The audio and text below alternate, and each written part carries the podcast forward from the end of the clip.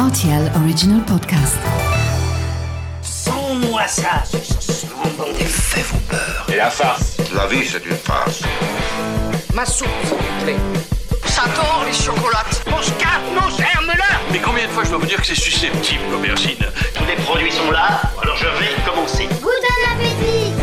Salut, c'est Mathieu Lopez. Bienvenue dans ma cuisine. Ce plat est l'un des préférés des habitants du nord et de l'est de l'Europe. C'est même une institution au Luxembourg. Au cœur de l'automne, il rappelle les bonnes odeurs de la cuisine de mamie. Voici la recette des saucisses au chou. Pour réaliser ce plat pour 4 personnes, vous aurez besoin de 2 saucisses fumées, 4 saucisses de Francfort, une belle tranche de poitrine fumée cuite, un oignon, un chou vert, 4 pommes de terre, 2 carottes, un verre de vin blanc, quelques grammes de farine, de l'huile, du sel et du poivre. On commence par préparer le chou en le découpant en quatre puis en retirant le cœur. Vous émincez finement, vous le faites blanchir également dans l'eau bouillante salée pendant une dizaine de minutes, ça devrait suffire. Dans un faitout, faites fondre le beurre et l'huile, puis faites revenir les saucisses pendant une minute sur chaque côté. Quand elles sont bien dorées, retirez-les du feu, ajoutez les carottes coupées en rondelles ainsi que les oignons émincés.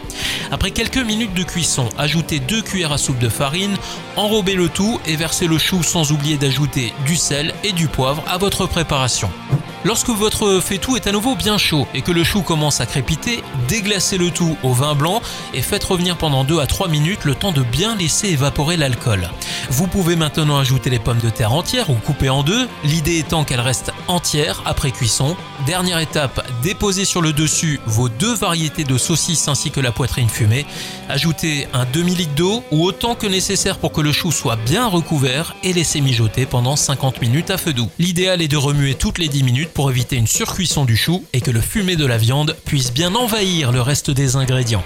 Voilà, j'étais ravi de vous recevoir dans ma cuisine pour ces saucisses au chou et maintenant, c'est à vous de jouer les chefs en cuisine.